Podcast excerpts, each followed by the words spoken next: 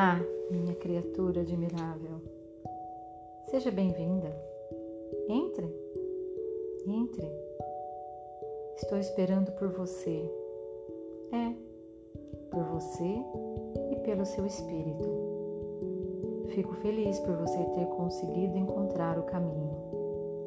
Venha, sente-se comigo um pouco. Pronto. Vamos fazer uma pausa, deixando de lado todos os nossos inúmeros afazeres. Haverá tempo suficiente para todos eles mais tarde.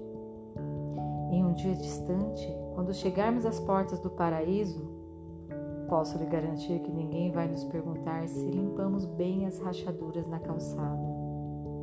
O que é mais provável é que no portal do paraíso queiram saber com que intensidade escolhemos viver não por quantas ninharias de grande importância nos deixamos dominar. Por isso vamos, por enquanto, permitir apenas que o pensamento tranquilo nos abençoe por um tempo antes que voltemos a falar sobre o velho realejo do mundo. Venha, experimente essa poltrona. Acho que é perfeita para o seu corpo querido. Pronto. Agora respire bem fundo. Deixe os ombros caírem até o ponto que lhe seja natural. Não é bom poder respirar esse ar puro? Respire fundo mais uma vez. Vamos? Eu espero. Viu? Está mais calma, mais presente agora. Preparei a lareira perfeita para nós.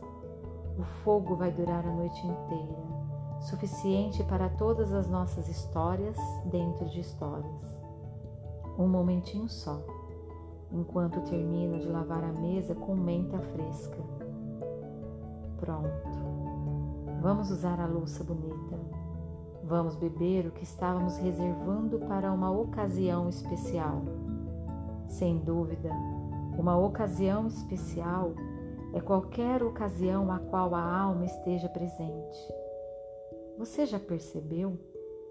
Reservar para outra hora é o jeito que o ego tem de dizer, rabugento, que não acredita que a alma mereça prazer no dia a dia.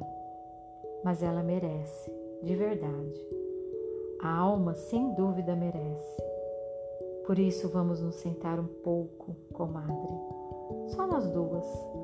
E o espírito que se forma sempre que duas almas ou mais se reúnem com apreço mútuo. Sempre que duas mulheres ou mais falam de assuntos que importam de verdade. Aqui neste refúgio afastado, permite-se e espera-se que a alma diga o que pensa.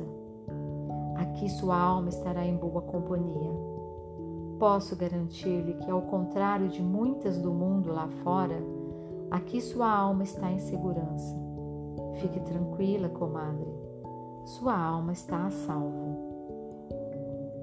Talvez você tenha vindo à minha porta por estar interessada em viver de um modo que abençoe com a perspectiva de, como eu digo, ser jovem enquanto velha e velha enquanto jovem o que significa estar plena de um belo conjunto de paradoxos, mantidos em perfeito equilíbrio. Está lembrada? A palavra paradoxo significa uma ideia contrária à opinião de aceitação geral. É o que acontece com Grandber, a maior das mulheres, a grande madre, porque ela é uma sábia em preparação que mantém unidas as grandes e totalmente úteis capacidades aparentemente lógicas da psique profunda. Os atributos paradoxais do que é grande são principalmente ser sábia e ao mesmo tempo estar sempre à procura de novos conhecimentos, ser cheia de espontaneidade e confiável, ser loucamente criativa e obstinada ser ousada e precavida, abrigar o tradicional e ser verdadeiramente original. Espero que você entenda que todos esses atributos se aplicam a você de modo geral e em detalhes, como algo em potencial, meio realizado ou já perfeitamente formado. Se você sente interesse por essas contradições divinas, sente interesse pelo arquétipo misterioso e irresistível da mulher sábia, do qual a avó é uma representação simbólica.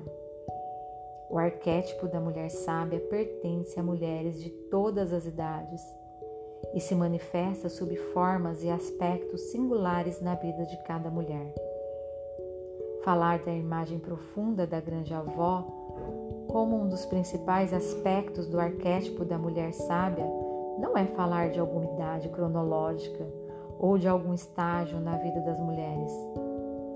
A grande perspicácia a grande capacidade de premonição, a grande paz, expansividade, sensualidade, a grande criatividade, argúcia e coragem para o aprendizado. Ou seja, ser sábia não chega de repente, perfeitamente formada e se amolda como uma capa sobre os ombros de uma mulher de determinada idade. A grande clareza e percepção, grande amor que tem magnitude, o grande conhecimento, o autoconhecimento que tem profundidade e amplitude, a expansão da aplicação refinada da sabedoria. Tudo isso é sempre uma obra em andamento. Não importa quantos anos de vida a mulher tem acumulado. Os fundamentos do que é grande, em oposição ao que é apenas comum, são conquistados no início da vida, no meio ou mais tarde, muitas vezes mediante enormes fracassos, elevações do espírito, decisões equivocadas e recomeços impetuosos. O que se recolhe depois do desastre ou da sorte inesperada. É isso que é moldado e então praticado pela mulher e seu espírito, coração, mente, corpo e alma, até que ela se torne não apenas competente em seu modo de ser, paradoxalmente sábio, mas também muitas vezes perfeita em seus modos de viver, enxergar e ser.